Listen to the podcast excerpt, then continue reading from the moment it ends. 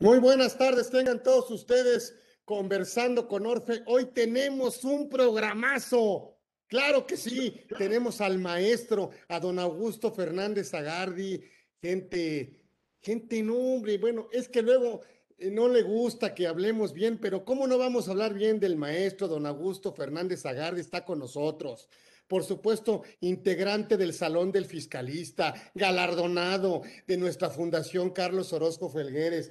Y bueno, pues hablar a la mejor de él, bueno, pudiéramos hacer un extracto de lo que es don Augusto y le decimos don Augusto por su prestigio profesional y su calidad moral, pero además, bueno, obviamente un referente en el ámbito fiscal, sigue obviamente con su despacho, socio director del despacho de abogados, bufete Fernández Agardi, ya, ya algunos años.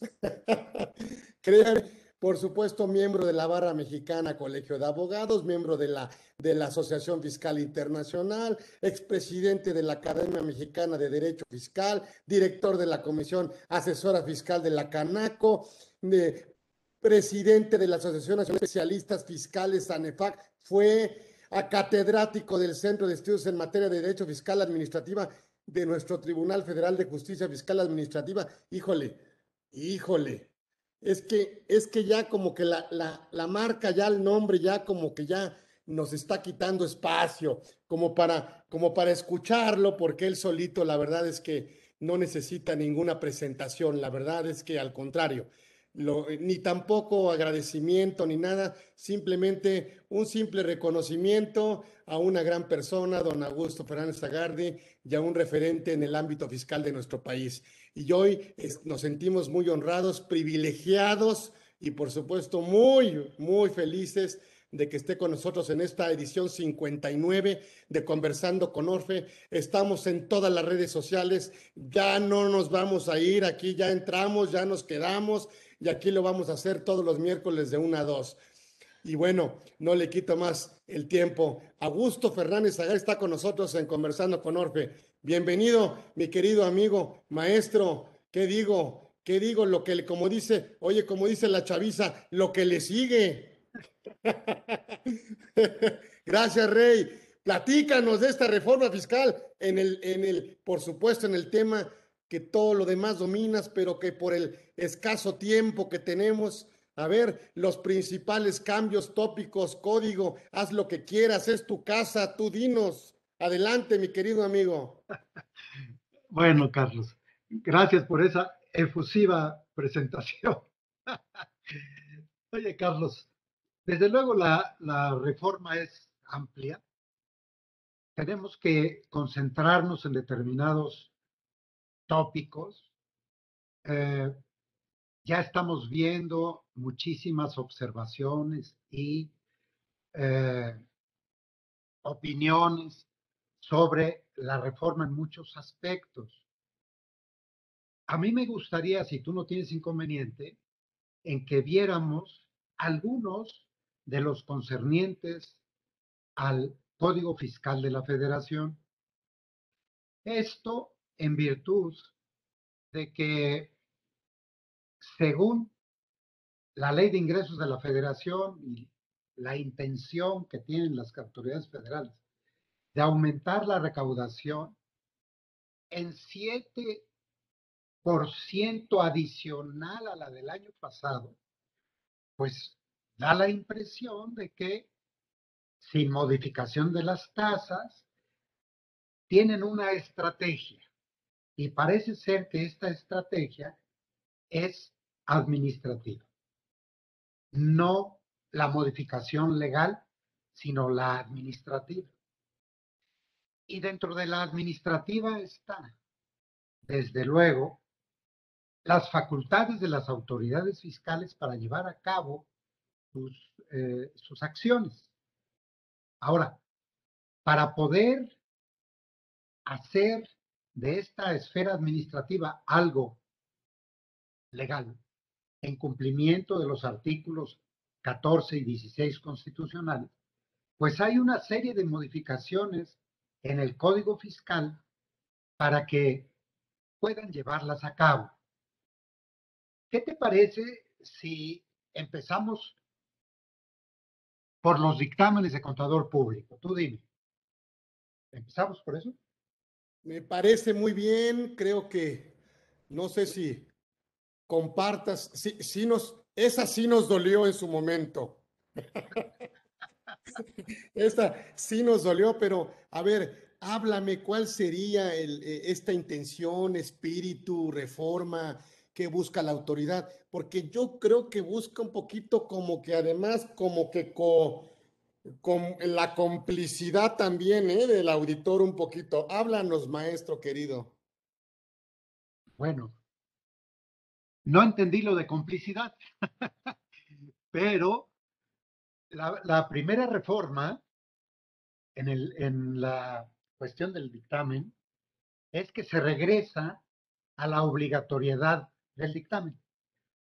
Recordamos, creo que en 2014 se eliminó la posibilidad o la obligatoriedad del dictamen y se quedó solo la opción para determinados contribuyentes. En la reforma que se propone, porque estamos platicando, Carlos, y es bueno hacer la observación, todo lo que vamos a platicar es una propuesta, aún no es ley. Seguramente, después de que la discutan, que pase por el tamiz de los diputados y después por el de senadores, todo esto podrá tener una serie de ajustes. Lo que vamos a platicar es lo que propone el Ejecutivo en su iniciativa. ¿Y qué es lo que propone en este tema que nos sugieres que hablemos? Bueno, pues es que se hace obligatorio el dictamen, pero solo para contribuyentes que tengan más allá de 876 millones de pesos de ingresos acumulables en el ejercicio inmediato anterior. Esta cifra, por cierto, que actualizada, es la misma que se tenía para optar por el dictamen ahora ya se pone como cifra límite a partir de ella la obligación de emitir dictamen fiscal. Todos aquellos contribuyentes que en el ejercicio inmediato anterior hayan tenido cuando menos 876 millones de pesos, van a tener que dictaminar obligatoriamente sus estados financieros. Así es que se regresa a, la obligatoriedad, pero estamos hablando de los contribuyentes grandotes.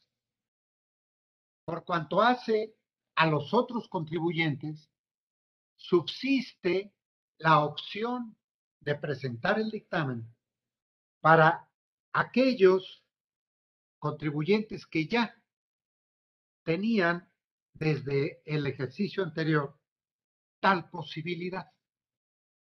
Ahora bien, ¿Cuáles eran o cuáles van a seguir siendo estos contribuyentes que pueden optar? Pues los que hayan tenido ingresos acumulables en el ejercicio inmediato anterior de 122 millones 814 mil 830 pesos. Ellos pueden optar por dictaminar. O bien que hayan tenido 300 trabajadores como mínimo en cada uno de los meses del ejercicio así como activos por 97 millones 23 mil y pico de pesos, valuados según las reglas que emita el SAT. Que por cierto hago un paréntesis. Las reglas generales para los efectos de su cumplimiento y que se le otorgan al SAT en esta reforma son muchísimas muchísimo. Según criterio de la Corte, estos son cláusulas habilitantes a favor del, del SAT. Sin embargo, hay que tener mucho cuidado en su análisis, porque esas cláusulas habilitantes no pueden exceder de lo dispuesto en las leyes. En esta reforma hay muchas, muchas facultades para la autoridad para emitir reglas generales. Cierro el paréntesis eh, Carlos, porque el tema de las cláusulas habilitantes es un tema que ahora toma mucha relevancia. Bueno, entonces el, primer tema que tenemos es el de la obligatoriedad del dictamen. Y aquí viene a colación preguntarse, ¿y para qué sirve la dictaminación? Bueno, dictaminación para efectos fiscales, porque el dictamen de los estados financieros para los contribuyentes es fundamental. Es necesario que todo contribuyente lleve el dictamen para conocer cómo está la situación de su empresa y sea revisada por un tercero que es el auditor externo. Para los efectos fiscales, obviamente funciona porque la autoridad generalmente se abstiene de realizar auditorías a aquellos contribuyentes que estén dictaminados u obligados a dictaminar. Es importante porque el artículo 47 del Código Fiscal de la Federación establece que si la, autoridad va a hacer una auditoría directa, podemos oponer el dictamen y entonces se retiran levantando un acta parcial. A menos que el fisco, cuando revise el dictamen con base en el artículo 52, considere que la información que contiene no es suficiente para conocer la situación fiscal del contribuyente. Y entonces puede realizar la auditoría directa en una visita domiciliaria. Esta es una de las circunstancias importantes a mencionar porque ustedes, los contadores públicos, son una, un gremio muy honesto y conocedores de las disposiciones fiscales. Entonces, solo cuando el fisco está detectando a una empresa en particular que le puso el dedo, entonces al dictamen no lo tomará en cuenta y podrá realizar la visita domiciliaria de auditoría directa. Hemos visto en el ejercicio de este gobierno que los contribuyentes grandes en México se calculan en unos 12 mil a partir de que tengan ingresos acumulables de 800 y tantos millones de pesos. Eh, se les ha puesto el dedo a determinados, quizá los más grandotes, y estos han venido pagando el impuesto. No sabemos si conforme al criterio de la autoridad que acepta el contribuyente o porque el contribuyente se ha sentido amedrentado y en consecuencia ha pagado. Pero de ahí ha venido el aumento en la recaudación. Creo que este es uno de los programas preferidos para las autoridades fiscales. Es decir, poner el dedo en los contribuyentes grandes, poner el dedo en los despachos de auditores externos que dictaminen a estos contribuyentes para poder auxiliar a la autoridad en la fiscalización. Sabemos que la autoridad no tiene el suficiente número de auditores o la suficiente capacidad administrativa para auditar. Al promover la dictaminación obligatoria a los contribuyentes grandes, obviamente está haciendo de ellos lo que siempre fueron auxiliares de la administración tributaria. Vamos a ver cómo cómo se comporta este ejercicio de revisión de dictámenes fiscales, porque va a resultar muy interesante ver la actuación de los despachos que lleven a cabo esta dictaminación, porque viene una espada de Damocles sobre de ellos. La espada de Damocles sobre de ellos es la de que se les va a considerar encubridores de las faltas administrativas o penales en que incurran las autoridades, perdón, en que incurran las empresas. Quiero recordar, Carlos, que desde hace unos pocos años, las empresas ya son susceptibles de penalización fiscal, penalización, perdón, legal, que puede ir hasta la, la liquidación de las sociedades si por conducto de ellas se han cometido ilícitos. Pongámonos en el caso de un auditor externo que está auditando a una empresa grande y detecta que a su parecer hay conductas delictivas. Estas conductas delictivas deberán ser mencionadas en el dictamen. Y al ser del conocimiento del fisco, pueden detonarse una serie de consecuencias.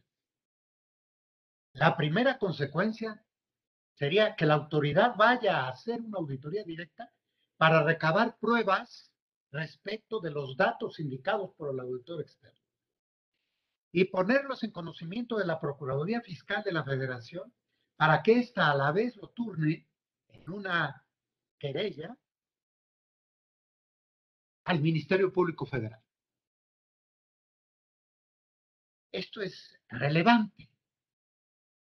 Si al auditor externo se le está considerando encubridor, pues el auditor externo va a tener que revelar lo que encuentre. El problema, el problema técnico, Carlos, en que se enfrentará el auditor en frente de una ley, que es una reforma a partir de enero, que le está diciendo que será encubridor si no denuncia las conductas posibles que puedan constituir delito, es una carga moral y una carga legal enorme. Solo que el auditor externo no está capacitado para poder determinar cuándo una conducta es delictiva. Y mira, técnicamente no lo pueden ellos hacer si quien determina que hay un delito es en principio un juez de control ante los datos que da el Ministerio Público.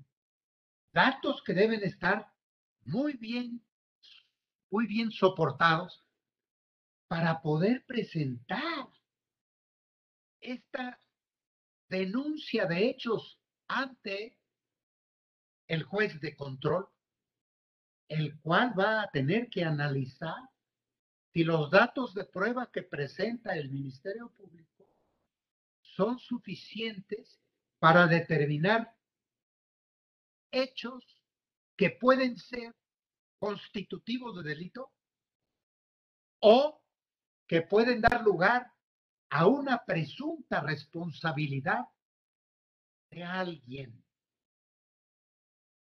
Carlos, si hay todo un proceso penal que empieza desde que el Ministerio Público acude al juez de control y concluye con una sentencia dictada en un juicio penal para confirmar si hubo delito y en tanto cuanto sancionar, ¿Cómo puede un auditor externo que en sus conocimientos primigenios es un contador público, cómo puede calificar de delito o de posible delito una conducta que descubra en el dictamen de los estados financieros, en la revisión a estos dictámenes? Yo creo que esto debe ser moderado por la Cámara de Diputados o por el Congreso de la Unión al llegar a senadores. Porque el auditor externo no es, insisto, un profesional que pueda distinguir entre una simple responsabilidad administrativa o infracción administrativa de una responsabilidad penal que para llegar a ella se requiere, como dijimos, todo un proceso ante jueces de control y jueces de juzgamiento. Creo que esta responsabilidad al auditor externo debe ser eliminada.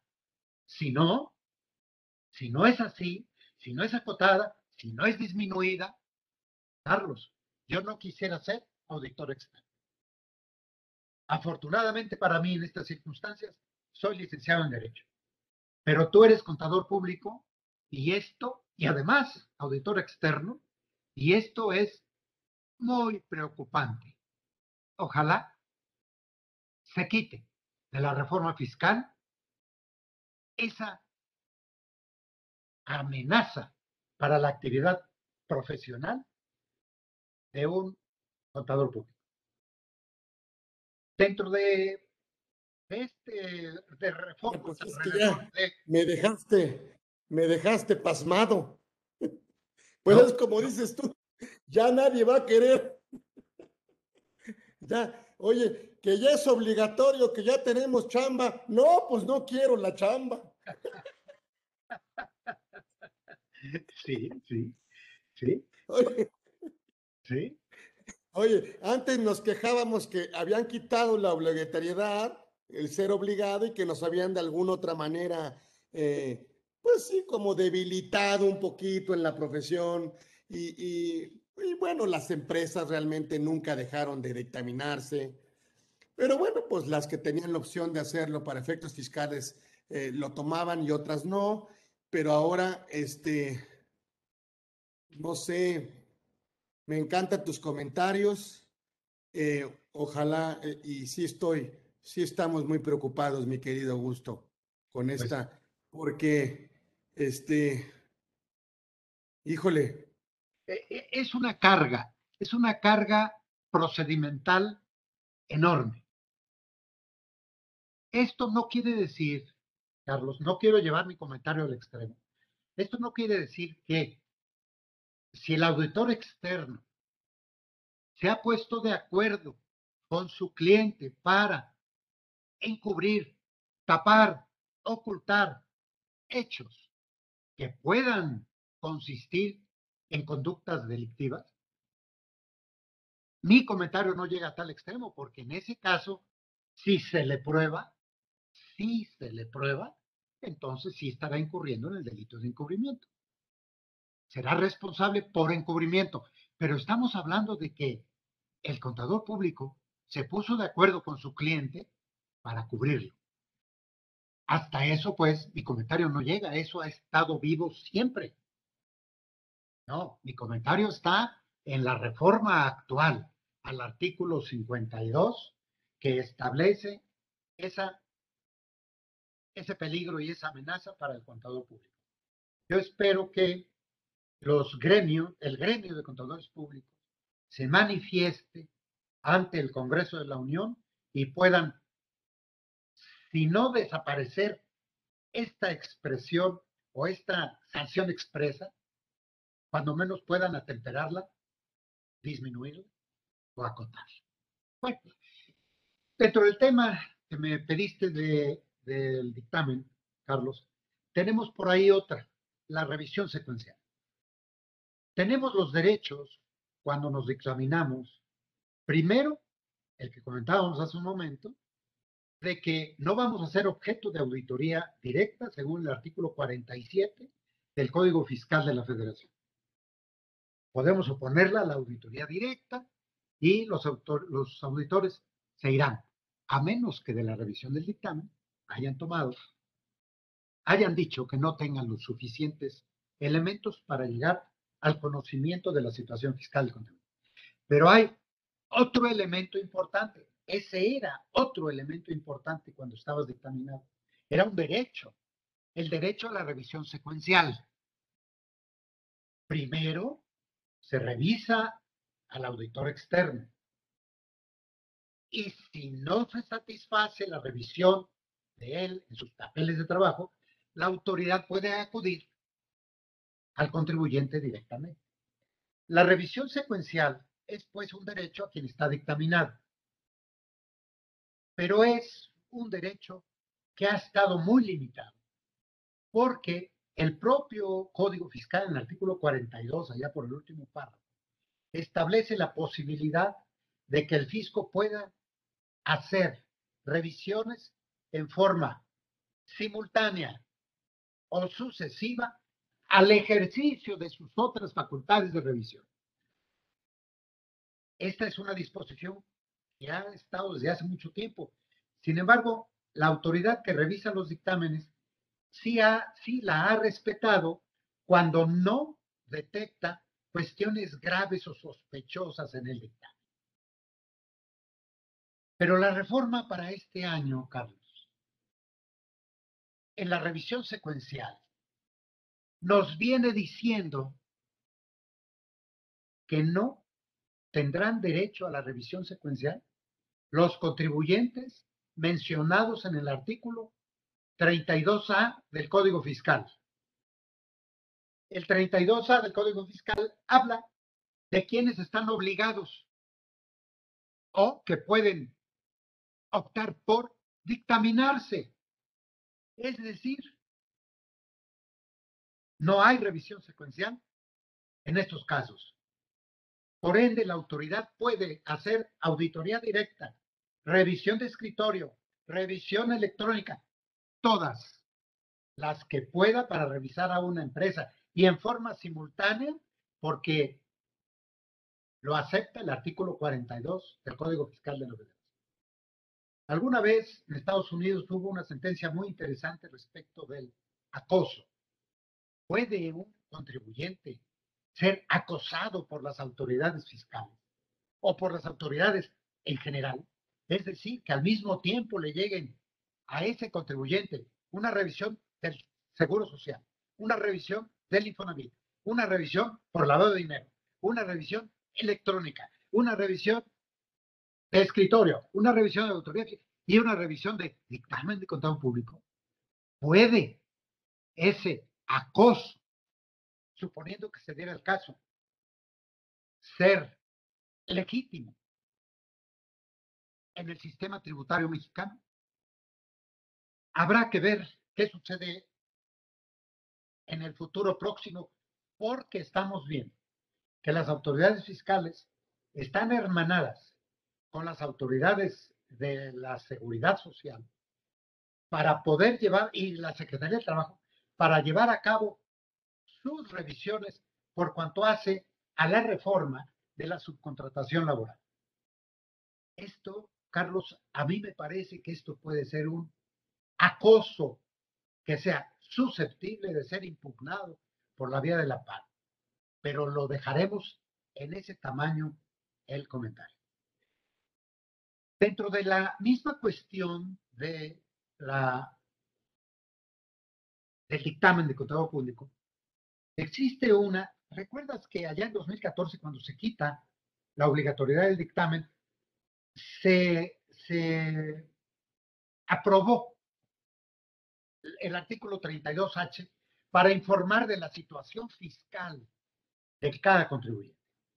Es una información que deben presentar todos los contribuyentes porque cuando ya no se les hacía, no era obligatorio el dictamen, pues entonces los contribuyentes tenían obligación de presentar estas declaraciones. Es una informativa de la situación fiscal.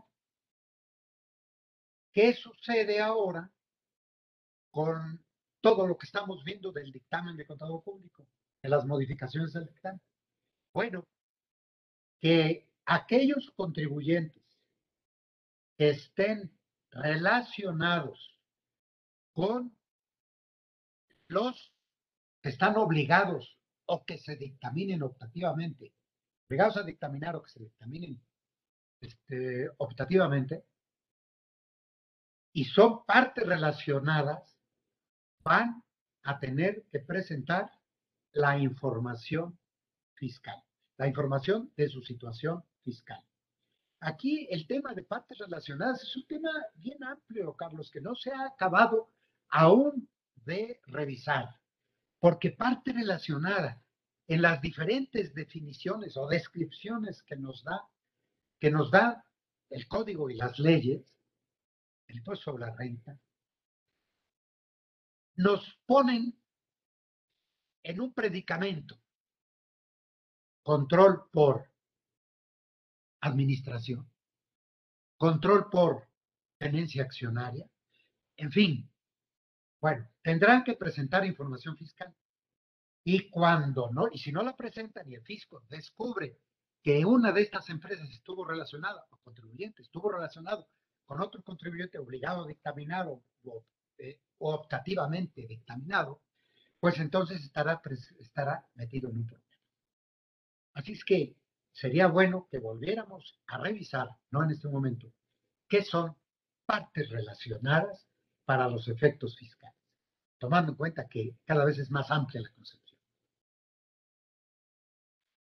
Creo que con esto eh, concluyo ese tema, Carlos, para que podamos entrar a cualquier otro. ¿Te parece bien que entremos al del concepto de beneficiario controlador? ¿Por qué? Porque parece que dentro de la, el conocimiento o la descripción de lo que son partes relacionadas, está también este concepto de beneficiario controlador. Pero pues ya tenemos una serie de, de, conceptos jurídicos determinados que hay que tomar en cuenta. Partes relacionadas. Beneficiario efectivo en los tratados para evitar la doble tributación. Y ahora, beneficiario controlador. Todas las personas morales. Los fiduciarios, los fideicomitentes, los fideicomisarios. Y cualquier otra parte relacionada deberán informarle al fisco de quién es su beneficiario controlador. Y esto es por virtud de investigaciones de lavado de dinero. Esto tiene mucho que ver con el Grupo de Acción Financiera Internacional, la GAFI, que somete a revisión a nuestro gobierno para saber qué tan aplicado va en la lucha contra el lavado de dinero. Y también por recomendación de la OCDE en cierto capítulo de transparencia que, tiene dentro de su normativa. Entonces, el gobierno mexicano, como es muy cumplido con lo que dice la OCDE y, en este caso, lo que dice la GAFI, pues propone la reforma en estos artículos en el Código Fiscal para que exista esta nueva figura. Las empresas tienen que proporcionar esta información en forma fidedigna, completa y actualizada. Entonces, es una nueva obligación. El fisco nos dará a conocer los formatos según sus reglas generales, pero hay una parte muy imprecisa en esta reforma. Eh, el artículo 32b, 32b, 4 y el 32B Intus, que hacen esta reglamentación, nos está diciendo que están obligadas a presentar esta información, fíjate, las personas morales, las fiduciarias, fideicomitentes, fideicomisarios. Y después viene algo, lo impreciso. Dice, así como las partes contratantes o integrantes en el caso de cualquier forma jurídica. Y la pregunta es, ¿contratantes? Cada vez que firmamos un contrato es, debemos estar obligados a presentar esta información. O queremos o quiere inferir la norma que solo se refiere a contratos mediante los cuales se conforme un ente que le dé personalidad jurídica a la ley, como es el tipo, el tipo de, los, de las asociaciones en participación. Si solo se refiere a estos, a asociaciones en participación, lo puedo entender pero debe ser acotada en el Congreso de la Unión. Debe ser acotado en virtud de que partes contratantes o partes integrantes de, en cualquier forma jurídica es un concepto impreciso. Ni siquiera puedo decir que sea un concepto jurídico indeterminado. No lo es. Es un concepto jurídico impreciso. Se debe precisar esta, este último renglón de quienes tienen la obligación de presentar ese informe. Ojalá haya yo sido claro, Carlos. Si esto va dirigido a las asociaciones, asociaciones de participación, está bien. Pero ¿qué pasa en una copropiedad? En una copropiedad de negociación mercantil. ¿Cómo lo resolvemos? Por la inferencia de que esto, de que esto se refiere a todos aquellos que deban tener un beneficiario controlador. Bueno, mejor precisarlo. De otra forma, estaremos siempre sujetos a la interpretación de terceros, o interpretación del fisco, o interpretación de los tribunales. Por ende, la sugerencia en esta rápida plática de ojo de buen cubero, Carlos, pues es de que se presente esta necesidad de precisión ante el Congreso de la Unión en alguna de sus dos cámaras. Sí, seguridad jurídica, caray, no puede ser. Bueno, vamos a escucharte. A ver, y quiero que me platiques, mi querido Augusto, en el tema de la simulación. Ah, pues es un temazo. es un gran tema. Yo estoy, tomando clases, estoy apuntando, estoy, estamos en mesa, pero de estudio fino. ¿eh? Bueno, bueno, pues viniendo de ti es un halago porque tú eres un experto en eso. Pero déjame decirte que sí hay reforma en cuestión de simulación. Sí hay reforma. ¿Recuerdas un artículo 177 de la ley del impuesto sobre la renta que establece un procedimiento para determinar simulación de actos jurídicos, pero solo en el título 6, texto de la ley del impuesto sobre la renta, que se refiere a las entidades extranjeras controladas, sujetas a regímenes fiscales preferentes, o de las empresas multinacionales y ahora con esta reforma en el impuesto sobre la renta, de las operaciones con partes relacionadas. Se modifica, se adiciona pues este título sexto. Ahí estaba contemplada una facultad específica para la autoridad fiscal. ¿Qué se hace en esta reforma para 2022 si es que es aprobada?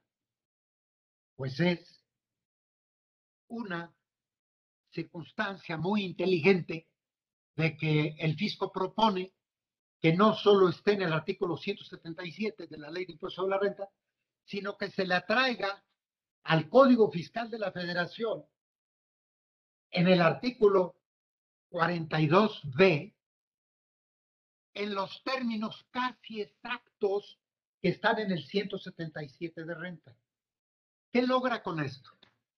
pues logra que ese procedimiento pueda ser aplicable a cualquier acto jurídico que sea un hecho imponible en las leyes de impuestos de nuestro país, en las leyes federales, no de nuestro país, en las leyes federales.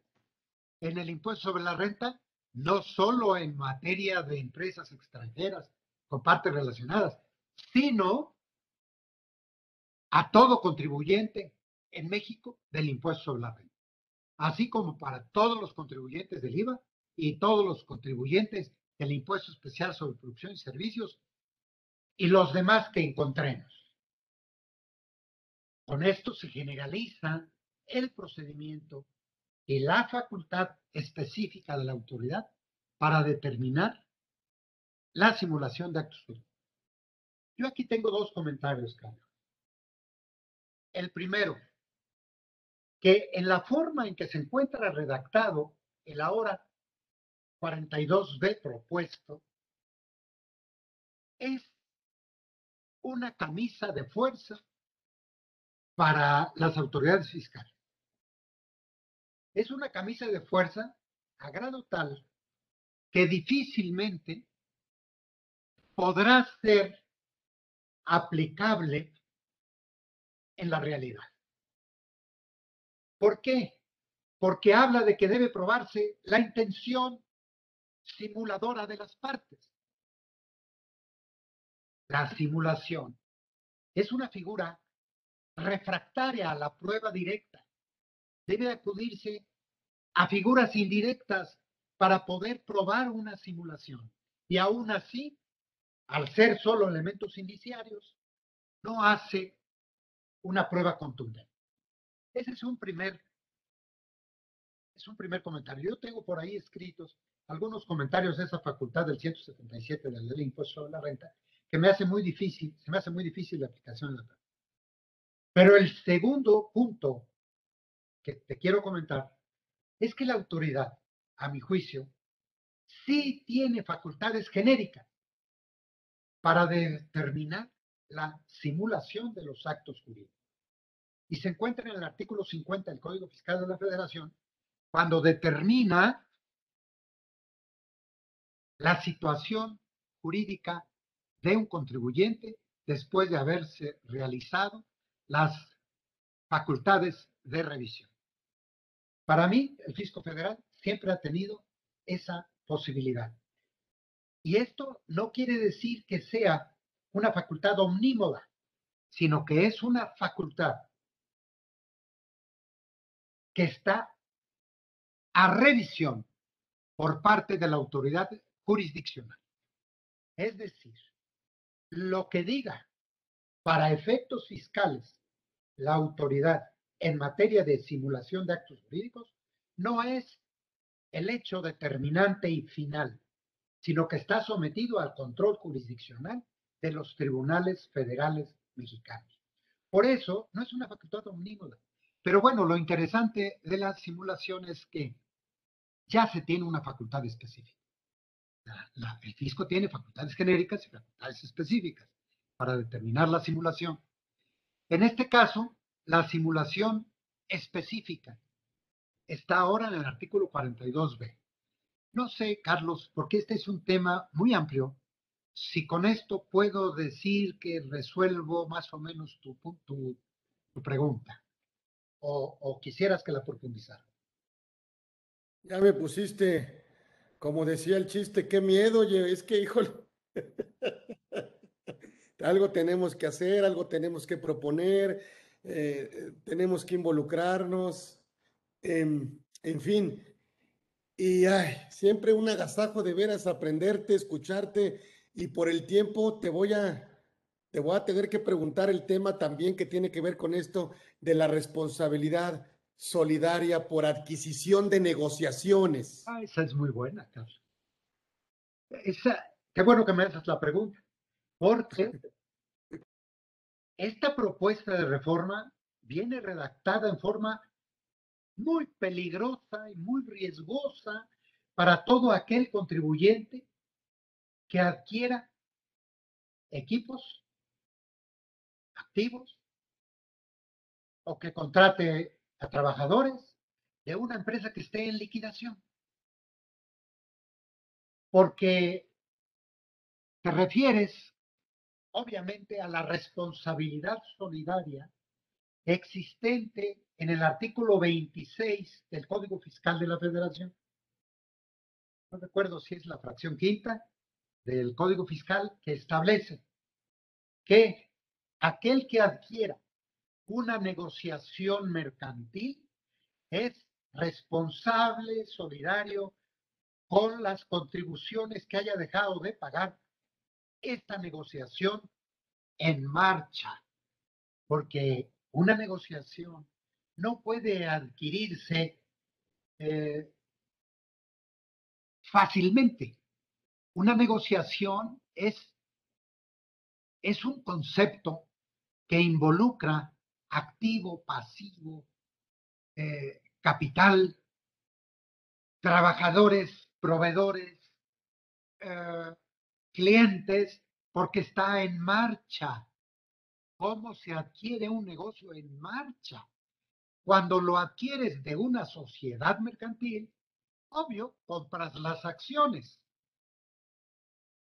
Pero ¿cuántas personas físicas no hay en México que son, por actividades empresariales, dueños de negociaciones mercantiles?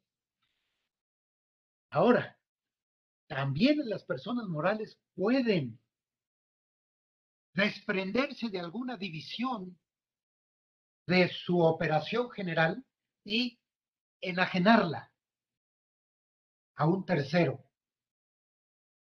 Quizá los contratos deban elevarse a escritura pública ante un notario con la finalidad de dar certeza a lo pactado para adquirir esa parte de la negociación o la negociación total en un momento dado. Porque es diferente la personalidad jurídica al patrimonio de quien ostente esa personalidad jurídica. Una persona moral puede vender su negocio, su negociación mercantil. O una persona física, donde se ve más claro, puede vender su negociación mercantil. Ok, se ve normal, pues, si compro una empresa en marcha que debe impuestos y que le hice la auditoría previa para ver si encontraba yo los pasivos ocultos y, y si no los encontré, estoy en el riesgo de la responsabilidad solidaria. Y si los encontré, pues disminuí el precio con la finalidad de cubrir esos impuestos ocultos. Hasta ahí se entendía perfectamente la responsabilidad solidaria en la adquisición de negociación. Esto en doctrina se conoce como responsabilidad objetiva. ¿En qué consiste la reforma? Caray, consiste en que se le dota al fisco federal de facultades para presumir, salvo prueba en contrario, cuando hay adquisición de una negociación. Y ahí vemos otra vez el concepto de la imprecisión en la redacción de las leyes, en este caso de la propuesta de modificación a las leyes. ¿Por qué? Observa, por favor, Carlos.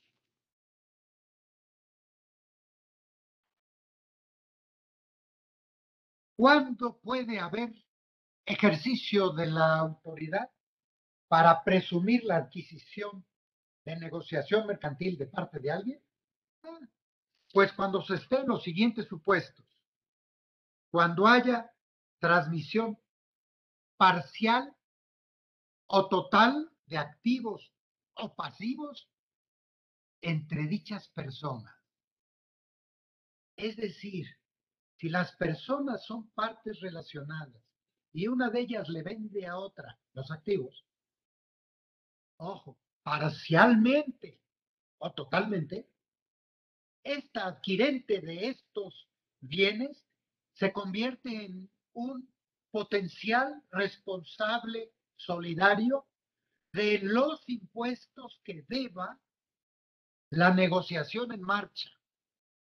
Uno diría, oye, solo por los activos, ¿no? No, no, no. La ley no nos hace esa precisión. Nos dice, se presume que adquiriste la negociación si adquiriste en forma parcial o total los activos capital o este, pasivos de la empresa. Caracoles, y no se queda solo ahí. Es que el concepto parcial es muy peligroso, Si has comprado todo el negocio, se entiende, pero si lo compras en forma parcial, puedes ser responsable solidario del total de las deudas de esta, de esta negociación mercantil que te vendió esos activos. Las empresas venden, venden activos todos los días. Cuando estamos en presencia de una adquisición presunta de una negociación mercantil, en los tribunales esta interpretación sería extensiva. ¿Cómo por haber comprado eh, la máquina de hacer papel porque la otra empresa la sustituyó por una nueva y yo compro la vieja, me convierto si tengo esa calidad personal con el vendedor, me convierto en responsable solidario de todos los impuestos que debe la empresa enajenante. Pero no queda solamente en la venta de activos, es también cuando hay identidad total o parcial. Fíjate varios supuestos, Carlos. Personas que conforman su órgano, su órgano de dirección o sus socios o accionistas con control efectivo. Es decir,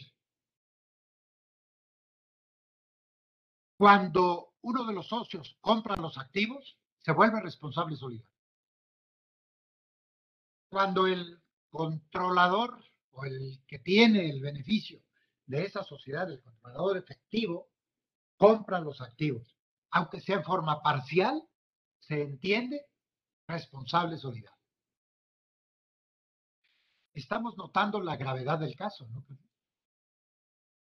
¿Cuándo ocurre también? Cuando quien adquiere los bienes ha sido el representante legal de la empresa enajenante. ¿Cómo no va a meritar esto una, una precisión? Yo entiendo que cuando adquieres una negociación en marcha, adquieres toda, pero cuando adquieres parte de esa negociación, como son sus activos, pues no estás adquiriendo la negociación. Sin embargo, la ley te dice que por ser representante, por haber sido socio, o ser socio, o beneficiario efectivo de esa empresa, por haber adquirido parte de los activos, te vuelves responsable solidario.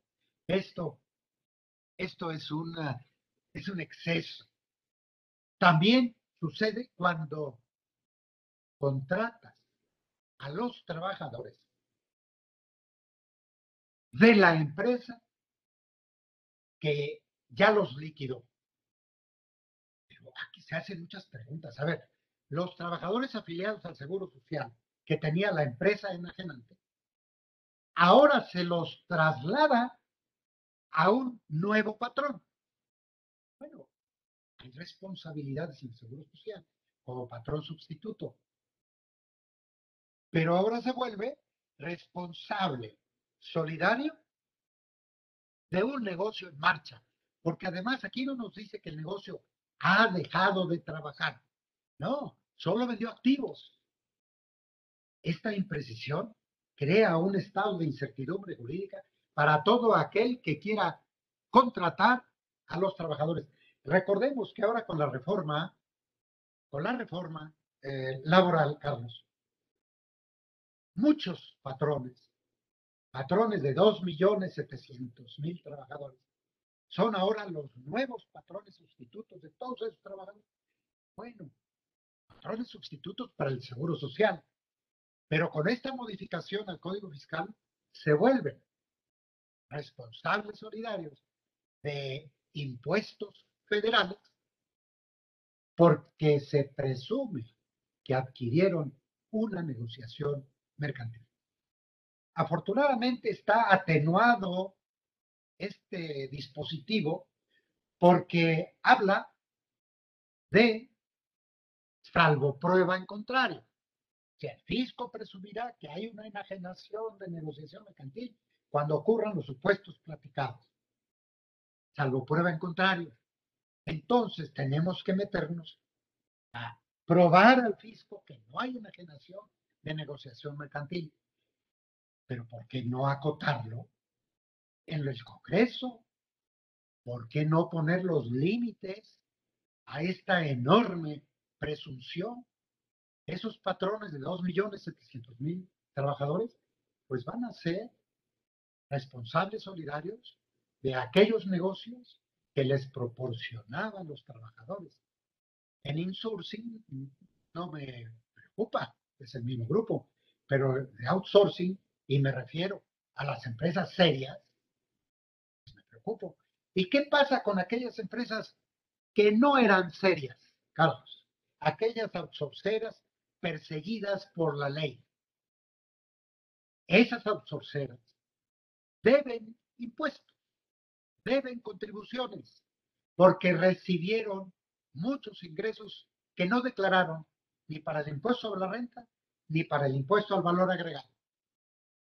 Ahora, como un castigo adicional para aquel que contrataba trabajadores de un tercero, ahora va a ser responsable solidario de aquellas empresas outsourceras que dejaron de operar, pero que no pagaron impuestos. Ojalá esté siendo claro yo, Carlos, en lo que todo esto significa. Ahora bien, no solo se detona esta presunción cuando hablamos de que tenga los mismos trabajadores que tenía la anterior empresa, sino cuando se llevan las marcas, las patentes, los derechos de autor, los avisos comerciales, los derechos de propiedad industrial. Si una empresa adquiere de otra estos derechos de autor o de propiedad industrial, se puede detonar en su, en su caso una responsabilidad solidaria por la presunción de haber adquirido una negociación. Y por último, el último supuesto que existe para esto es cuando han adquirido, cuando son los mismos activos fijos que utilizaba la otra empresa, cuando son las mismas instalaciones, cuando es la misma infraestructura, cuando están en el mismo domicilio fiscal. Así es que sí sabemos que en la práctica muchas empresas se dan de baja y en el mismo domicilio empieza otra empresa a trabajar con los mismos trabajadores, las, el mismo domicilio, la misma infraestructura, los mismos derechos de propiedad industrial para el fisco. Esto es un nuevo negocio que es responsable, solidario del que se fue. Yo creo que ahí, Carlos, sería suficiente para dar el aviso de advertencia para que los gremios de profesionales, los gremios de empresarios acudan al Congreso y pidan que se acote esta, em, esta reforma. Y creo que ya el tiempo se está A veces pienso que en lugar de propiciar, propiciar que el empresario active la empresa, la economía, crea fuentes de empleo, darle seguridad jurídica, darle confianza, pues a lo mejor entrar a esa carrera de ser empresario, hombre, pues cada día está más complicada, nadie va a querer, este, todos somos malos, todos somos delincuentes, no sé, a veces pienso que yo creo que esta reforma no la necesita nuestro país. Pero bueno, siempre es grato escucharte, aprenderte, reconocerte y quererte, mi querido Augusto Fernández Agardi. ¿Quién mejor que para hablar con estos temas que, que ya, ya como que ya nos dejaste?